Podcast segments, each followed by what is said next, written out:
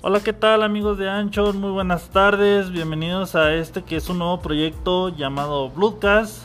Aquí me acompaña mi amiga. Hola amigos, soy Fanny.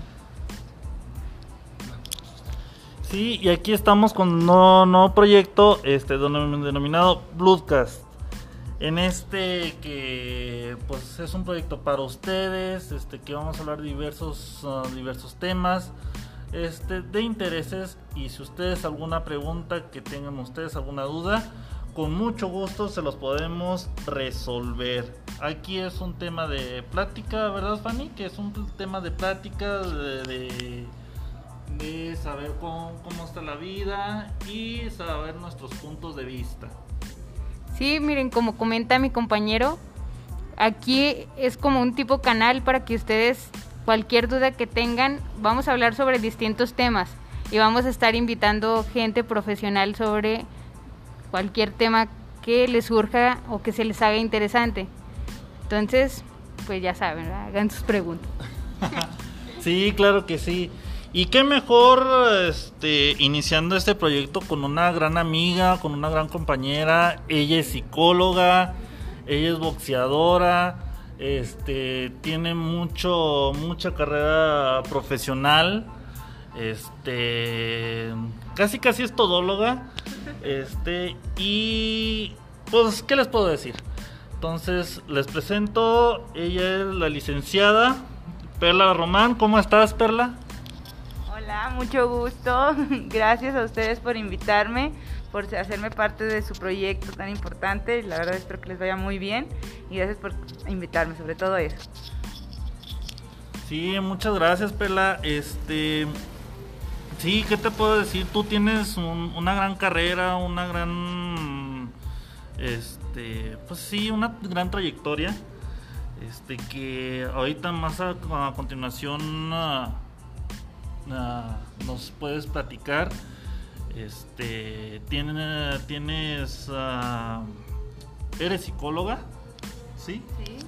Eres psicóloga, mm, boxeadora. Ajá. Boxeadora, este, medallista. Medallista nacional. Medallista. Seis veces. ¿Cuánto? Seis. Seis meses. ¿Y qué más? ¿Qué más que puedes presumir? Pues casi eso, soy, acabo de egresar de la carrera de psicología. Eh, he ido a siete, a siete competencias nacionales, de esas siete tengo seis medallas nacionales. Este, tengo una carrera técnica en enfermería del CSH. Vámonos. También. y pues también tengo algunos certificados, algunos cursos, también tengo certificados, recientemente acabo de certificar para volver a acreditar esta parte de, eh, de paramédico. Entonces también ese ya es nuevo, todavía antes también ya puedo dar unos auxilios, ojalá y no sean necesarios aquí, por favor. Vámonos, capaz de que aquí suceda algo y aquí tenemos nuestra propia enfermera en primeros auxilios. Todo tranquilo, esperemos Espero que, todos estemos bien de salud y que no pase nada malo, por favor. Ajá. Sí, ¿y qué más nos puedes decir? Este... Pues nada más, soy hija, hermana, amiga. Amiga. Nada más. Ah, ok. Y platícanos este, tus inicios. ¿Qué fue primero, el, boxeo o el sueño o la carrera de psicología? ¿Qué fue primero? Bueno, primero fue el, mucho, bueno, antes del boxeo fueron otras cosas. Yo desde chiquita he estado en deportes, he practicado muchísimos, yo creo. Este, desde los tres años he estado en deportes, así como de cosas sencillas, de me metieron como algo estilo como gimnasia. De ahí pues este iba cambiando dependiendo de pues de lo que me fuera gustando, también como iba creciendo. Después entré al equipo, a un equipo de natación. Después me salí, me aburrí, como toda niña chiquita de 7 años, se aburre de las cosas y bueno. Este, en la primaria fue cuando me, volví a meter más al deporte. Entonces en la primaria estuve en el equipo de voleibol de la primaria. Ganamos algunos torneos, me aburrí, me salí, me metí otra vez a natación. Entrando a la secundaria me salgo de natación para meterme a básquetbol. Fue otra pasión que tuve, duré como un año más o menos, me aburrí, me metí a un equipo de fútbol después de, eh, con unos amigos de por donde vivo. Este, me gustó, seis, duré ahí como unos seis meses, me salgo, me aburre, entro otra vez a natación, por, pues, era lo que nos gustaba, nos- pues vamos ahí todos los amigos. Ajá. Me aburro, entro al CCH y entro al equipo de atletismo. Vámonos. Duré ahí otros seis meses, pero ya ahí más o menos estaba ya a la par un poco con otro deporte que era artes mixtas. Duré ahí un mes. Ah, caray. Es ahí por donde tú vives, estaba el, el gimnasio. Ajá. Solamente que, pues bueno, me aburro y era difícil estar en la tarde de- en la prepa y luego llegar a cambiarte luego, luego. Y más cuando algo no te apasiona, pues tampoco le, le, le ten- tienes tanto amor. Ajá. Entonces, saliéndome de ahí, me salgo también de atletismo y fue por un tío, fue gracias a un tío. Este, me meto yo al equipo a boxeo en la unidad Jardines de San Antonio. Ahí estaba el entren- está todavía el señor entrenador Antonio Pérez. Y Ajá. me metí con él. Eh, pues al principio pues lo, pues lo normal, sencillo, tranquilo. Llega un punto en el que me, me invita, me dice, ¿sabe qué? Vamos a hacer un sparring, usted quiere ir, quiere intentar. Y yo pues no sabía qué era, me emocionaba, decía, pues vamos a ver qué tal. Ajá. Me metí, este, mi primer sparring fue con la hija de mi entrenador. Ah, sí, como quien dice luego, luego ahí. sí, me metí ahí con ella. Este, me gustó, me gustó, no sé, como que la adrenalina tal vez, e- esa sensación que te da el estar arriba de un ring. Me gustó.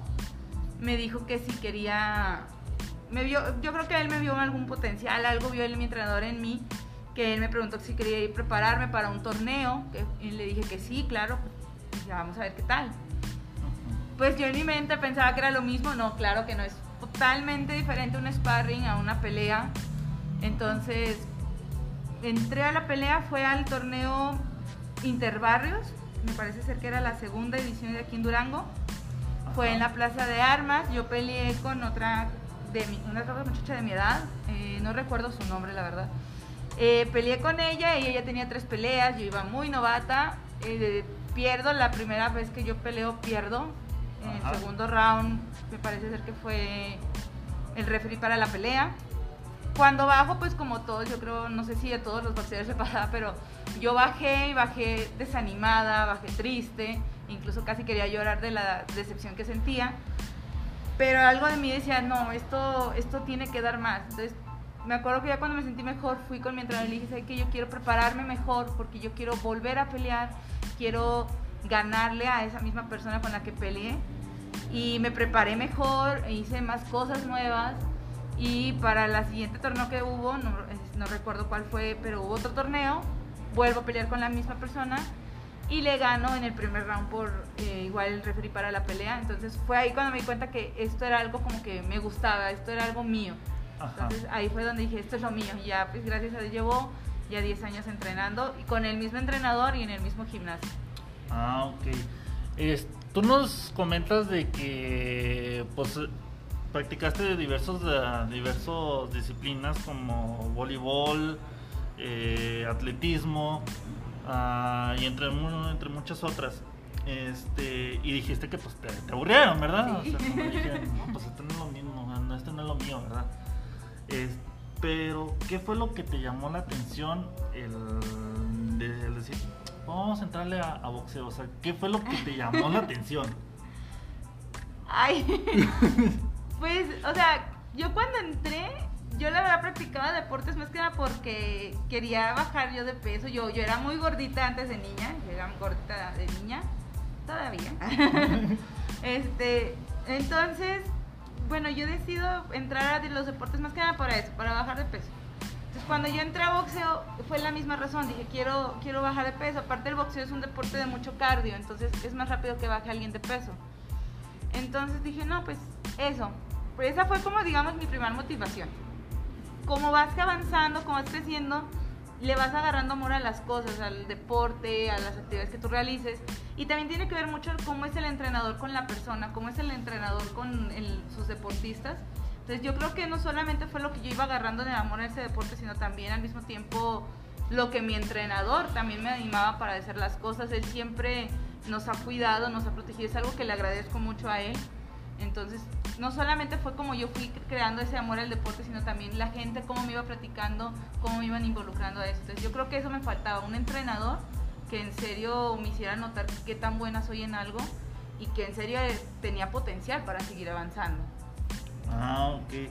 Fíjate, Fanny, o sea, de pasar de, diversas disciplinas, este, y pues tener esa inspiración de, de superarse y más que nada, pues tener un propósito, este, po- poder lograr esos objetivos que ahorita, pues, como ya los tiene, ¿verdad, Fanny?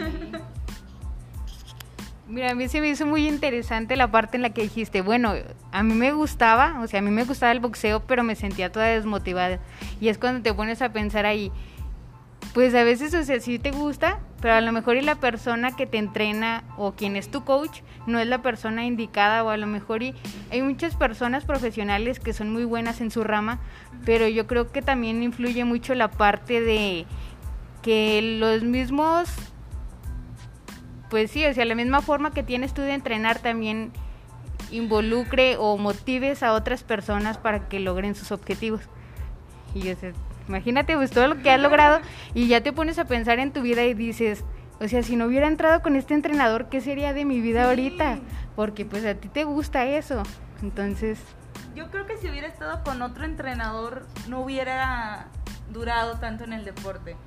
Porque, bueno, hablo en general, yo que he viajado, he competido, he visto muchos entrenadores, no solo los de aquí de Durango, sino en, en muchos de otros estados. Y sí tiene que ver mucho también el entrenador, cómo te haga sentir, porque hay algunos que incluso les llegamos a tener un aprecio tan grande que ya los sentimos parte de nuestra familia. Sí, entonces también esa es una base importante. Claro, vienen otras que son con la familia, la, lo que tú también crees de ti, tus motivaciones, este, amigos también. Entonces toda esa parte también tiene un punto fuerte que entra también en tu vida como deportista. Y no solo en el deporte, yo creo que también en, en todo lo que tú quieres hacer. Ok. Fíjate que aquí hay un punto que pues me gustaría tomarla. Dices de que tienes tienes a- al entrenador, pero dices de que si fuera otro, que si fuera otro mm, no sería lo mismo.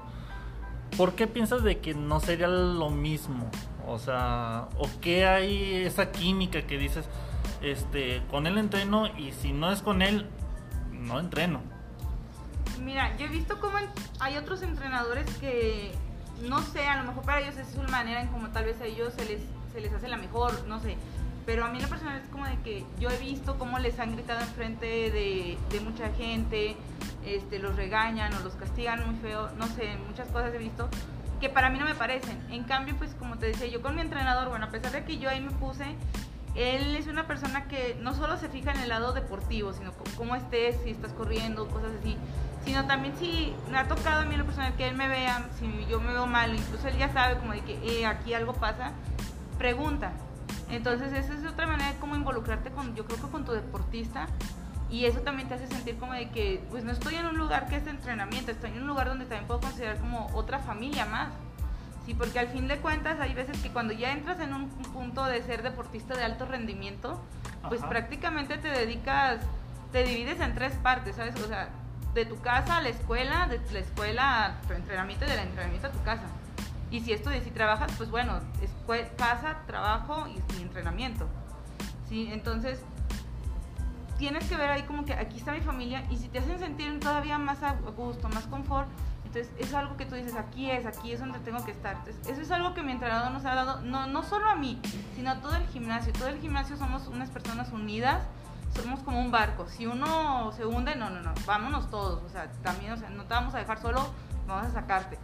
Si uno está arriba, no es, no es el éxito solamente de él, como que el mismo que está arriba dice, es que es todos, porque entre todos nos ayudamos para que alguien llegue arriba. ¿sí? Ya sí, a veces, pues sí, sucede que hay veces de que hay gente que dice, no, pero yo no, yo hasta aquí, ok, perfecto. Pero ya es decisión de la persona. Pero nosotros en este gimnasio sí somos así muy unidos, todos nos conocemos, todos nos hablamos bien, incluso nos vemos afuera y nos seguimos hablando súper bien como si nada. Como quien dice, una familia concreta, más que nada, ¿sí? Ujú, Sí. Que hay unión, que se echan la mano Claro. todos. Sí, sí, sí. Bueno, hay algunos que dicen, ah, pues el boxeo, pues a lo mejor ah, puede ser un poquito fácil, de que pues nada más es ah, soltar moquetazos, este, o a lo mejor en cuestión de un poquito de técnica. Pero pues yo creo que no es fácil, ¿verdad? No, nada que ver. ¿No? No, no, no. O sea, se ve fácil y hasta uno dice, pues ¿cuánto dura el round? Bueno, los rounds son de tres minutos por uno de descanso. Ajá. Tres minutos, o sea, yo creo que los dicen, tres minutos, ¿verdad? Se van rápido. No, arriba de un ring el tiempo parece que se pausa, va muy lento, pero sí es muy pesado, es de mucha técnica, es de mucho pensarse, o sea, muchos piensan, traen tienen la idea todavía errónea de que solo es subir y golpearse y ya. No, al contrario, es subir, protegerte, golpearte, moverte, entonces son dedicarle todo eso es una preparación que lleva bastante tiempo, es tiempo que le dedicas a los, al entrenamiento, a correr, a tu buena alimentación, también tienes que cuidar mucho tu peso, eso es algo muy marcado en nosotros que somos boxeadores amateurs, que hay veces que, por ejemplo, una olimpiada inicia en diciembre y termina hasta julio, entonces de diciembre hasta julio tú tienes que Caray, es tener mucho un, tiempo, ¿verdad? es demasiado y luego empieza en diciembre donde empieza la comedera sabrosa de todo el Ah, recal- sí, cierto. que Entonces, no, es que no puedo los tamales. Ajá, tamales, pavo, to- toda la comida que hacen en diciembre, entonces tienes que cuidar tu peso, porque si el día que te vuelvas a, a presentar a competir, si pasaste al- de las- del municipal al estatal, del estatal al regional, del regional al nacional, entonces si estás pasando, pues obviamente tienes que cuidar tu peso, porque si no lo das, te descalifican totalmente. Entonces es mucho sacrificio que yo veo en muchos boxeadores, boxeadores que ni- yo veo, he conocido unos desde niños, desde los 7, 8 años, bueno, a lo mejor ellos todavía no se cuidan tanto, pero de los que ya entran como de los 12, 13 años, desde ahí empieza la disciplina. Entonces, Ajá. son de las cosas que también te enseña el deporte, disciplina. Entonces ahí es donde empieza todo. Entonces, es un gran sacrificio lo que hacemos siempre, pero es un sacrificio que no lo sientes tan marcado porque es algo que te gusta. Ah, ok. Este, como tú dices, ahorita que lo mencionaste hace unos momentos de que no es lo mismo pues un, un sparring y pues una pelea de verdad. Este, que a lo mejor el sparring pues es un poco de entrenamiento, pero ya cuando subes a, a una pelea de verdad, pues creo que ya es completamente diferente porque ahí pues no es lo mismo, ¿verdad? O sea, no es más difícil todavía. Sí, no es lo mismo porque, bueno, o sea, a diferencia de un sparring, el sparring es parte de un entrenamiento. Entonces ahí como quiera, si yo ya me siento cansada, yo ya no quiero seguir peleando, mi entrenador ve que me están pegando mucho, pues paramos la pelea y no hay problema, vaya, Dios. Ajá. En cambio, en una pelea, no, o sea, tú ya subes preparado, no solo preparado físicamente, sino también mentalmente. Porque es una manera en la que llegas, subes a un ring, un ring diferente a lo mejor al que algunos tienen en su gimnasio. Este, hay gente ahora alrededor viéndote, entonces es más es la presión de que a lo mejor algunos sienten esa presión de que hay gente que te ve. Hay referees que te van a calificar, jueces, el referee que está arriba, este, e incluso a veces la gente que está contigo ahí grabándote y todo, tu familia que también a veces te va a ver. Entonces todo eso es como que se va combinando, se va combinando, escuchas la campana y en ese momento lo que sabes es, ah, ok, ya sé lo que tengo que hacer, entonces voy. Claro, tu entrenador está en tu esquina, perfecto, también te ayuda. Entonces, Regañándote, ¿verdad? te puede regañar, te puede gritar, te puede decir qué hacer. La verdad es, es difícil que uno escuche porque yo me bajé a mis te estábamos gritando que pegues esto y esto y yo no escucho nada por la careta, entonces no sé, yo no me Ah, ¿utilizan careta? Nosotros todavía utilizamos careta, ya cuando son hombres después de los 18 ya no utilizan ellos, los hombres después de los 18 no se utiliza careta. En Ajá. mujeres me parece ser que es a los 23, no te quiero mentir la verdad, no estoy segura. Ajá. Pero sí, ya después de los 18 los hombres ya es sin careta, las mujeres después de los 23 más o menos creo. A menos que ya de ahí amateur se debute en la profesional, ¿verdad? Y ya ahí obviamente ya es sin careta. Este, pero sí, o sea, con la careta no escuchas nada, a veces estás y muy apenas escuchas lo que tu entrenador te grita. Entonces yo por eso es como de que no se enojen conmigo, es que no, en serio no los escucho. Pero, y me dicen, te gritárate, chafors, y yo, es que en serio no escucho nada, pero se los agradezco de todo corazón. Entonces sí es una cosa muy diferente estar entre un sparring y una pelea. Muy, muy, muy diferente, la verdad. Ah, ok. Bueno, vamos a hablar tantito acerca de pues de tu trayectoria pues como como, como boxeadora, ¿verdad, Fanny? Como, como por ejemplo, ¿qué sería más importante?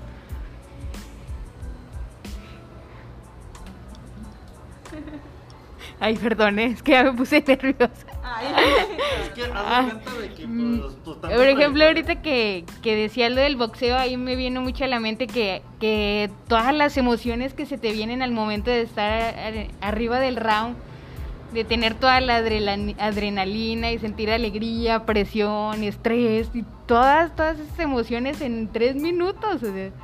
Y por ejemplo, tu coach también, y como comentas tú, o sea, cómo el coach, de acuerdo a cómo te dice las cosas, te puede ayudar a motivarte, o cómo puede ayudar también, digo, más bien perjudicarte a que te empieces a estresar y te bloquees.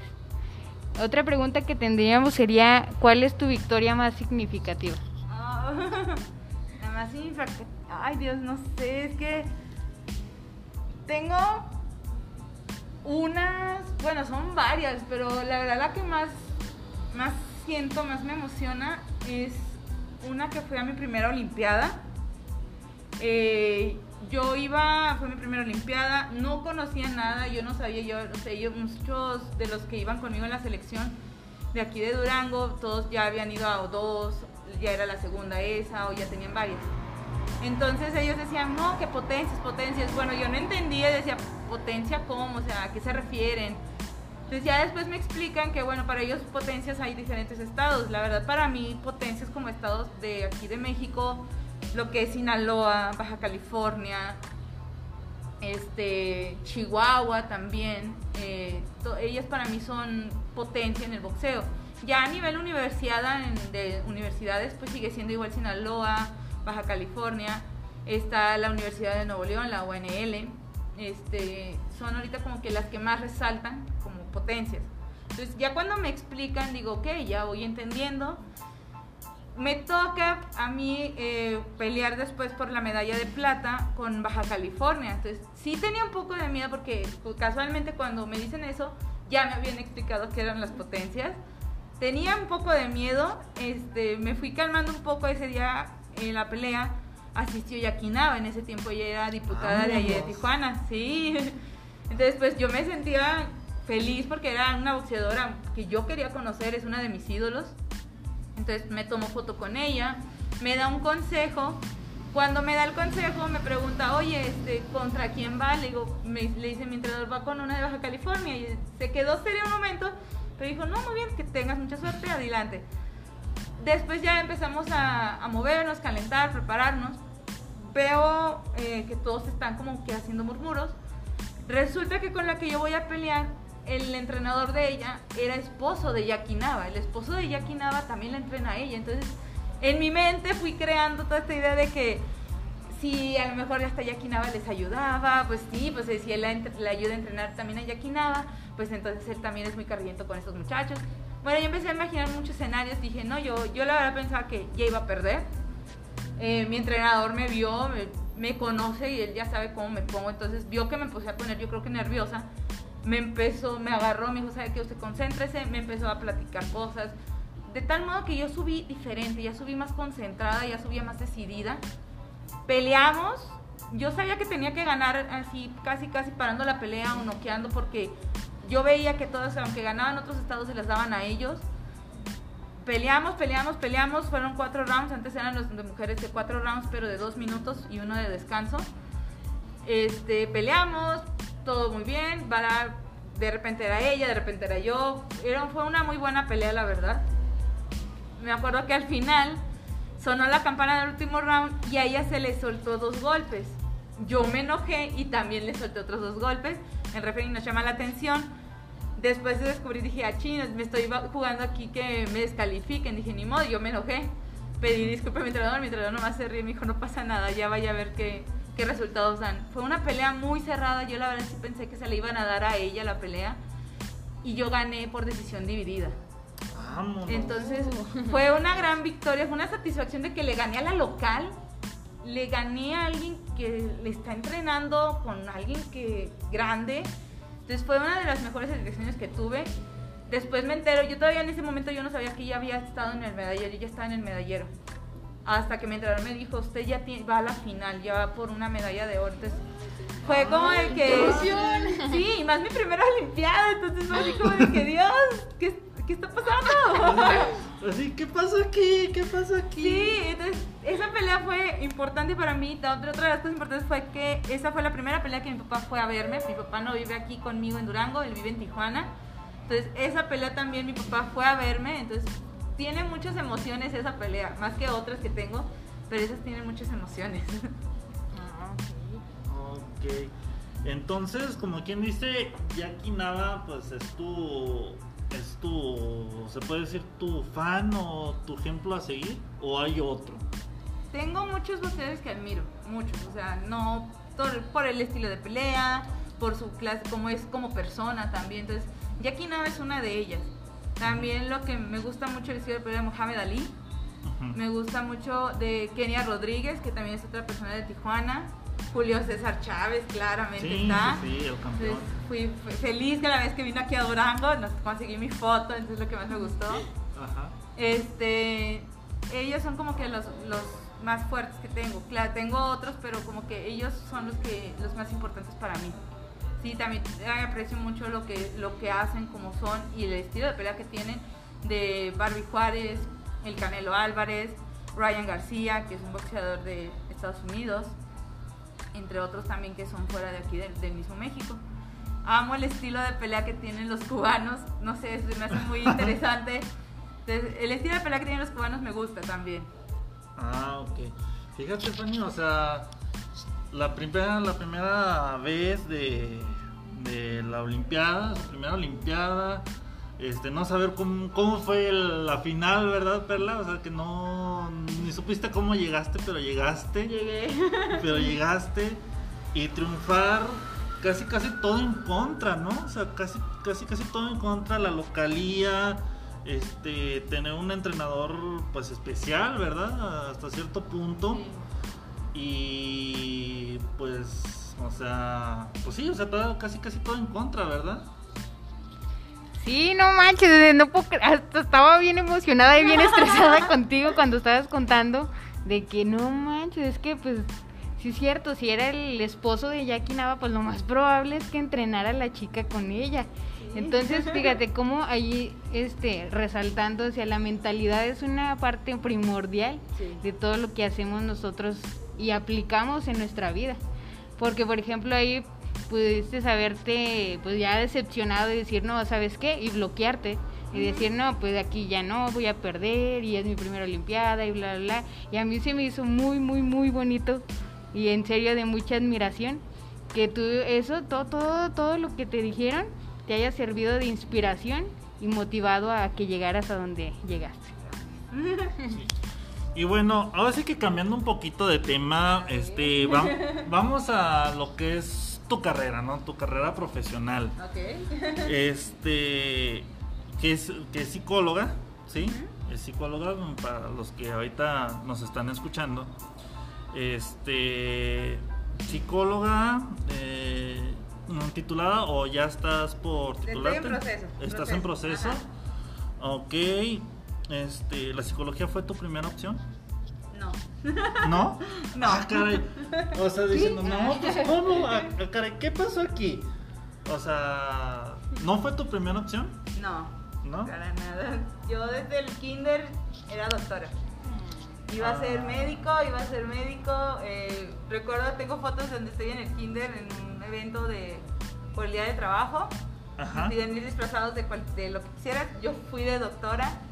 Entonces, siempre fue la mentalidad, voy, voy a ser doctora, voy a ser doctora, voy a ser doctora. Eh, ya cuando voy a inscribirme al Ceneval, yo ya estaba en el boxeo, ya tenía el amor por el boxeo, por el deporte. Ajá. Entonces me doy cuenta y pienso y digo, a ver, hay que pensar, hay que pensar las cosas. Eh, medicina, pues todos sabemos, ¿verdad? Una carrera demandante, exigente, siempre tienes que estudiar, todo, todo, todo, todo, ¿verdad? Entonces yo dije, si hago esto, voy a tener que dejar esto forzosamente. Y no es algo que quiero dejar. Entonces, como segunda opción, yo tenía enfermería. Ya tenía la experiencia de enfermería por el CCH. Ajá. Entonces, es una carrera, la verdad la enfermería es una carrera hermosa, y no sé, creo que es hasta incluso un poco mejor que medicina por el hecho de que tienes más conexión con tus pacientes. Entonces, yo admiro mucho a la gente que es enfermera, yo admiro mucho a, a todas esas enfermeras, enfermeros también, porque es algo que la verdad te desvela, te desgasta, igual como incluso si fueras hasta médico. Entonces, era algo que yo decía, bueno, me gusta, pero al mismo tiempo, este, no sé, como que no me veía viviendo de ello. Ajá. Entonces, mi otra opción que tenía era psicología también. De, de repente hubo es- esa tensión porque quería psicología. Claro, fui a escondidas a inscribirme porque mi mamá para ella era como que no, psicología no, te mueres de hambre. Este, y no me he muerto de hambre todavía. Hasta la fecha no. Un punto a resaltar. No Punto se a mueren de resaltar. hambre. No se mueren de hambre, no, no, no, no. Entonces, para mi mamá yo me había inscrito en la enfermería, pero me, me había inscrito al Ceneval para psicología. Hasta el mero día del examen se enteraron que yo iba para psicología. O sea, perdón que te interrumpa. O sea, déjame ver si te entiendo. O sea, tú le dijiste a tus papás, bueno, a tu mamá. A de mi que, mamá. A tu mamá de que, oye, pues me voy a inscribir en enfermería. Ah, bueno, qué bueno. Y ahorita a la media hora, ¿por qué quieres psicología? No, ¿sabes cómo fue? En el examen, mira, yo no me acordaba que tengo una prima como de mi edad también. Este, yo no me acordaba que ella también presentaba Ceneval. Ajá. Y ella también le iba a presentar a enfermería. Tómala. Entonces el día que nos formamos, eh, enfermería era en otro lado y psicología era en otro lado. Ajá. Dije, Dios, de ni modo, bye, adiós, no voy a perder mi oportunidad. Y les dije, ahorita vengo, voy al Oxxo. Y me fui a buscar la fila de psicología. Pues ahí me quedé, dije, ya, o sea, si me ven que bien, si no, no. Yo pensé que ya la había logrado. Entonces, de rato me marcan y me dicen, ¿dónde estoy? Le dije, ah, no, es que ya iba para formar, pero ya no me dejaron formarme con ustedes, me formé atrás, pero yo ya estoy formada, no se preocupen. Ajá. Saliendo de ahí, teníamos una comida familiar. Yo pensé que salí primero que mi prima, y cuando llego, resulta que mi prima ya había llegado, resulta que ella les dijo que nunca entré al examen ahí, en las Chale. instalaciones de medicina que ahí se presentaba ese examen, Ajá.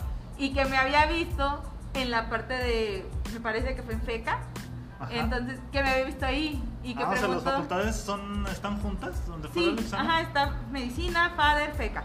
Ah, ok. Entonces, Feca está del otro lado y ahí fue como de que me vio ir y dijo, pues, ¿dónde presentaste? Entonces me dijeron, ¿qué, qué hiciste? ¿O no te inscribiste? O...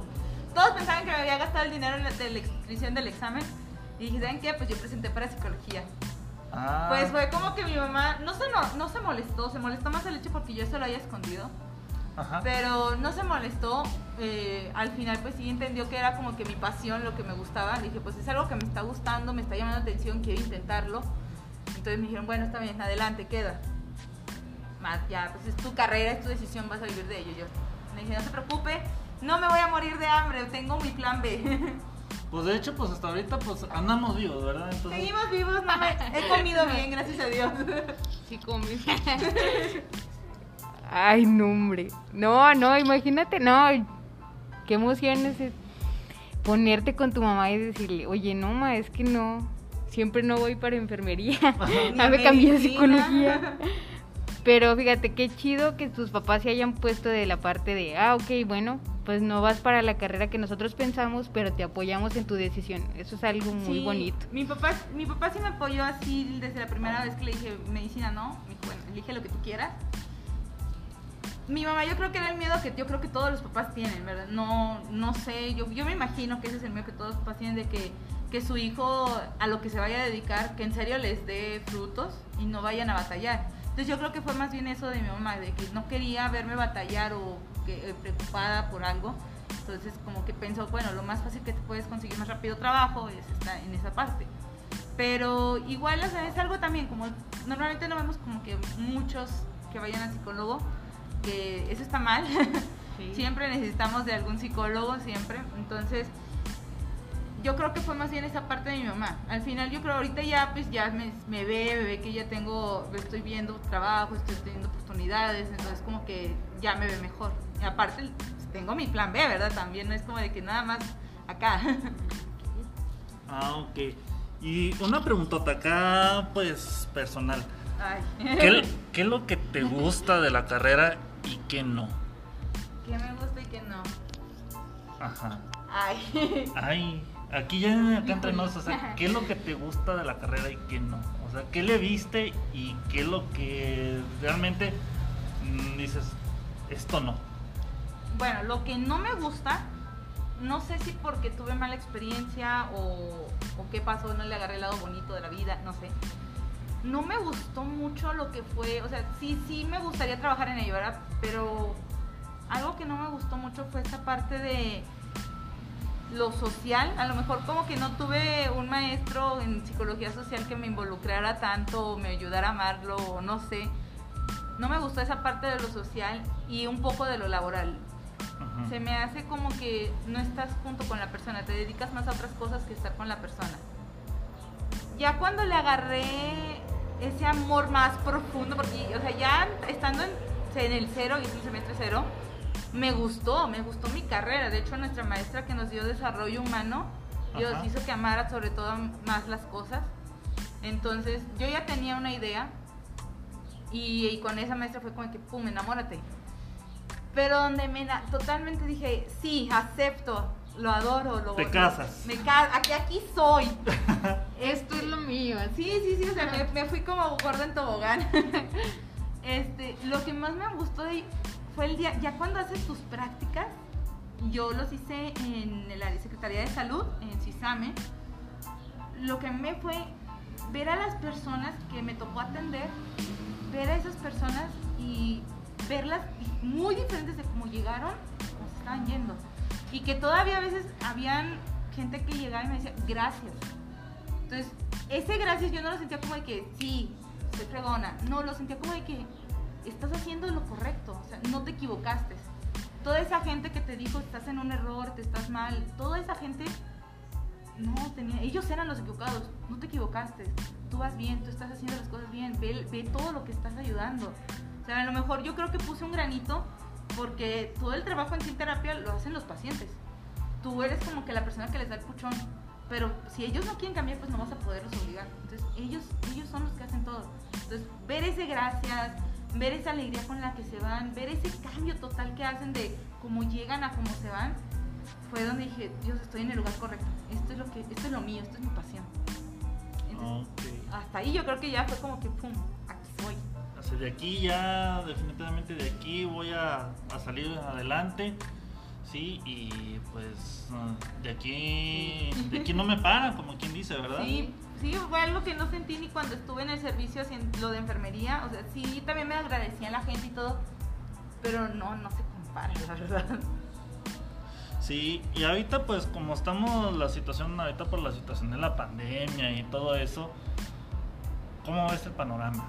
O sea, ¿cómo, ves a la gente? ¿Te ha tocado pacientes inclusive por ese tipo? Mira, yo creo que, que no estábamos, nadie, o sea, nadie, nunca estuvimos preparados para esto, jamás.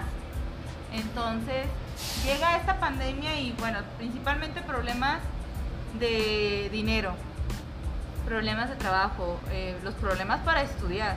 Entonces, si te fijas, toda la gente se enfocó solamente a esa parte. Hasta muchísimo después, 4, 7, casi, casi apenas está entrando la gente, todos los problemas mentales que pasó. Imagínate una persona en ser hiperactiva, una persona que es claustrofóbica y están solamente encerrada en cuatro paredes, de todo el estrés, la ansiedad que les provocó, este, incluso yo te puedo pasar que hubo mucha gente también que el miedo, toda esta incertidumbre de noticias falsas que sembraron sobre lo del COVID, cómo las dejaba ellos agotados mentalmente. Entonces, yo creo que ahorita aún hay mucha gente que no sabe, a lo mejor como que dicen, me siento mal, me siento cansado, o de repente, no sé, he notado que ya no duermo, o estoy comiendo de más cuando me siento triste, enojado, preocupado. Todo eso son síntomas de que algo malo está sucediendo con nosotros. Entonces, la gente todavía no sabe cómo identificarlos y decir, necesito entonces ir con un psicólogo. Normalmente me siento así y voy a un médico. Y un médico pues sí te va a decir, ok, puede ser que porque no has descansado bien, entonces ve y duerme. Ok, pero ¿cómo duermo si no puedo, doctor? Entonces yo creo que mucha gente todavía le falta identificar de que sí necesitamos ayuda psicológica. No, te digo, puedes ir con el psicólogo que tú quieras. Y ahorita esa es una ventaja para nosotros como psicólogos, hay trabajo. Sí hay trabajo, solamente que pues si no te va a llegar sentado esperándolo, tienes que salir a buscar y moverte y prepararte. Entonces siempre, yo creo que como cualquier carrera, antes decía, no, es que medicina tienes que estudiar mucho, no, cualquier carrera siempre tienes que estar preparándote preparándote. Sí, fíjate Fanny, o sea, qué bueno, cómo lo comentan, o sea, de que, pues, nadie, nadie lo esperaba, o sea, ella nadie, nada, nadie lo esperaba, cómo, cómo, cómo fue cayendo la, como quien dice, la economía, los estados de ánimo. Eh, pues sí, o sea, la personalidad de cada uno, inclusive como una persona hiperactiva. Este, no, ahorita estamos, estamos bien. Dale, gracias. Ah, pues es que la verdad, pues aquí estamos en vivo, o sea, pues para que vean de que no, no es nada, no es nada No está fake, montado. no está montado, No. ¿no? Pero pues aquí anda, aquí andamos en la taberna de, de Homero, este, ubicados en la Plaza Jardines. Pero bueno, como comentábamos, este, la, cómo influyó esta pandemia, ¿no? Fíjate, como comentas, tienes razón. Yo creo que la pandemia nos enseñó muchísimas cosas que nosotros teníamos así como que, bueno, sí, yo sé que algo está pasando, pero ah, me distraía con otras cosas, me distraía saliéndome al gimnasio o saliéndome a, a tomar o yéndome de fiesta. Y es cuando te quedas tú, ah, caray. O sea, entra la pandemia, ya no puedes salir, ya están todos los lugares cerrados y te quedas. ¿Y ahora? O sea, ahora to- todo lo que estaba, todas mis emociones que tenía, pues sí, o sea, así como que distraído, pues no, ahora sí me tengo que poner a ver qué rollo, porque ya no voy a poder salir y voy a estar solo conmigo mismo. Claro.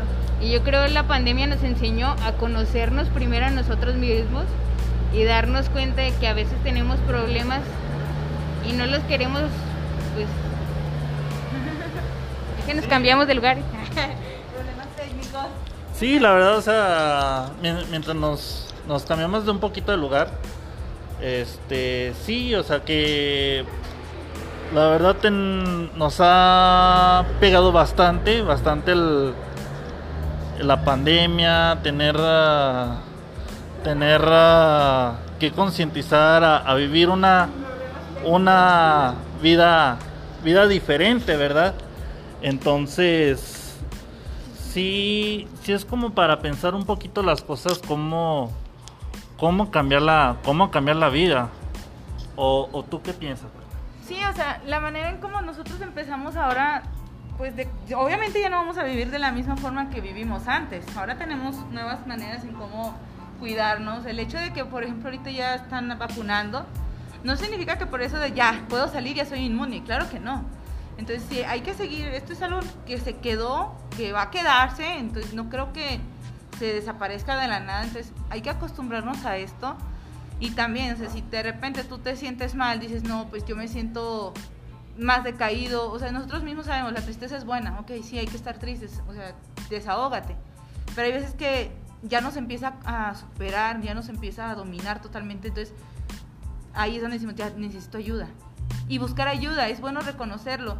No es malo, no es que se- a lo mejor hay personas que dicen es que eres débil, es que no puedes. No, totalmente lo contrario. Si tú lo aceptas y dices necesito ayuda, estás dando un gran paso y no eres débil, eres valiente porque estás reconociendo algo que necesitas. Entonces, yo creo que eso es algo que también es parte de nuestra cultura que debemos también meter, de que ir al psicólogo no es malo, al contrario, es como si tú vas, estás enfermo, tienes gripa, pues ¿qué haces? Vas al doctor. Entonces es lo mismo, la tristeza se puede curar, todas estas enfermedades mentales que hay se pueden curar, obviamente tienes que ir con el especialista correcto. Ah, ok. Este, pero también hay que ver el tipo de ayuda, ¿no? O sea, hay algunos de que aprovechan de eso, ¿no? Claro. Sí, o sea, por ejemplo, pues no quiero no quiero exhibirlos, pero ustedes saben cuáles son. Este, Bueno, los voy a exhibir. Pero miren, pero miren, son los de que que dicen échale ganas, este tú puedes o sabes que todo todo No va a estar bien. triste, vámonos no a pistear. triste, o, o vámonos a Ajá. pistear. Sí, es algo que yo también me decían mucho. Bueno, ¿qué diferencia hay entre un psicólogo y irte a echar unas charlas con tus amigos? Que no es nada que ver, pero obviamente cuando estás tomando y estás diciendo sí, vas a sacar lo que sientes y todo. Pero el dolor se queda, todo se queda. Entonces, sí te vas a sentir mejor tal vez algún unos, ¿qué será? Dos semanas, tres semanas tal vez, e incluso más días, este, bien, diciendo ya estoy mejor. Pero como el dolor se quedó, pues va a volver a salir, va a brotar otra vez y es cuando vas a decir, ok, otra vez volvió. Entonces, Ah, sí, es cuando después dices, ok, esta es la diferencia de ir con un psicólogo a echarte unas chelas con tus compas. El psicólogo te va a ayudar no solo en que te sientas bien por unos tiempos, sino ese dolor, déjate lo saco y déjalo trabajamos. ¿Para qué? Para que puedas estar mejor otra vez, para que puedas seguir bien. Ah, ok. Inclusive también hay personas de que van con los famosísimos chamanes. Ah, Sí, los chamanes que pues a lo mejor no tienen contra de no tengo nada en contra de ellos, pero o sea, si quieren algo profesional, pues es mejor ir con un psicólogo, ¿no crees? Bueno, yo, yo la verdad no, no me opongo a lo que la gente vaya y crea. O sea, si ellos dicen, no, yo con un chamán, yo con un, eh, la iglesia, mucha gente se refugia con la iglesia, eh, chamanes, brujos, este, personas que leen la carta, etcétera. Muchas personas que dan ayuda. Si la gente eso les está funcionando, les está haciendo sentirse bien y no están dañando a terceros, adelante. Si te está funcionando, perfecto, qué bueno. Pero si tú dices, yo ya no puedo más ni estando aquí ni acá, ya probé muchos lados, ven, por aún con un psicólogo. ¿Ya fuiste con un psicólogo? Ven. Entonces, eso yo creo que también, si te está funcionando y no dañas a terceros con lo que estás haciendo, sigue ahí donde estás. Ah, ok. Sí, y por último, ahora sí que ya, este, pues quisiéramos escuchar, escuchar mucho de ti, pero pues ahorita ya, ya, se nos, ya se nos está acabando el tiempo. ¿Qué le recomendarías a la gente? Sea, ¿qué le recomendarías a la gente? ¿Un consejo personal? Algo tú que, lo, tú que le querías decir a, a las personas que están escuchando. Les voy a decir algo que a mí me dijeron. y me lo dijo alguien más, menor, más chica que yo, la verdad. Todo lo que vayas a hacer, hazlo. Y si te da miedo, hazlo con miedo. Nunca te quedes con las ganas de lo que quieras hacer. Siempre, cualquier idea que tengas, cualquier proyecto, cualquier cosa que quieras hacer, todo hazlo. Nunca te quedes con el que va a pasar. A veces nosotros dudamos de nosotros mismos, nos detenemos nosotros mismos y no nos damos cuenta que atrás hay alguien que nos tiene miedo por todo el potencial que tenemos. Entonces jamás hay que dudar de la grandeza que tenemos por dentro. Si tú quieres i- comenzar algo nuevo, un podcast, o quieres este, estar, vas a iniciar tu carrera, cualquier cosa, hazlo.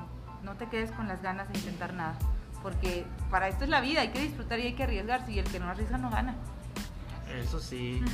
Este, tú, Fanny, ¿tú qué, ¿tú qué le querías preguntar ahorita que estamos este, aprovechando? Ay, pues es que sabes muchas cosas, la verdad. Ay, Yo creo nunca acabaría ¿verdad? de preguntarte o sea, todas las dudas que tengo. Pero se me hizo muy, muy, o sea, algo que, que resaltó de lo que dijiste es que nosotros siempre buscamos otras alternativas.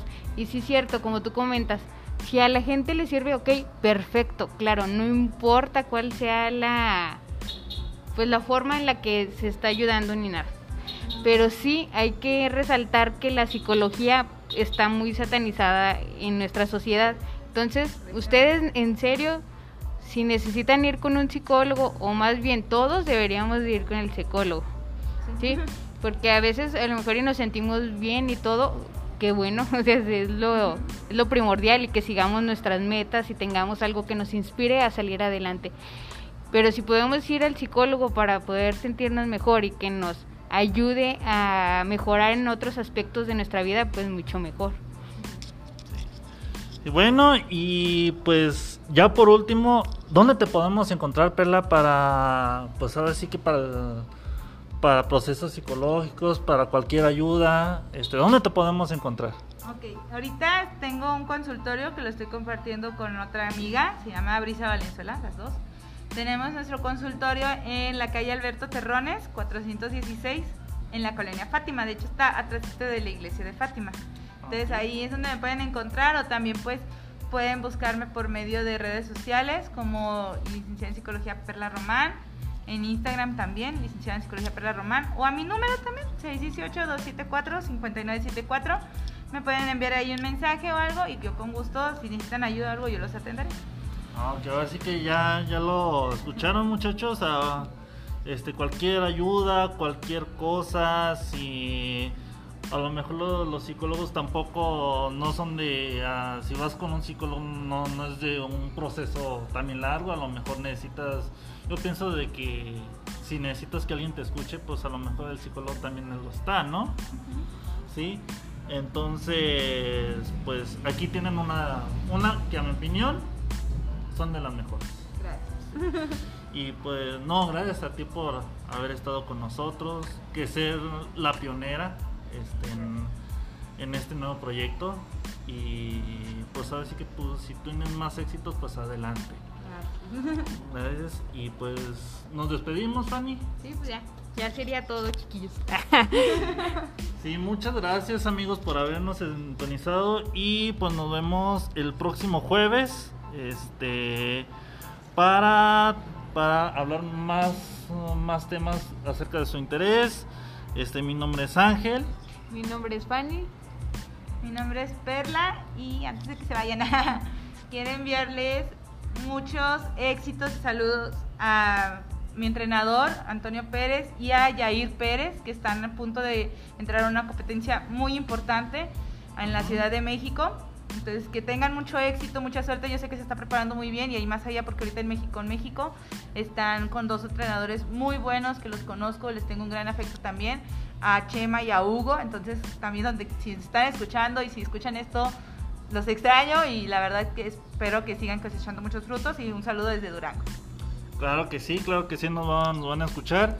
Y pues por nuestra parte sería todo. Que pasen una bonita tarde y nos vemos hasta la próxima. Chao.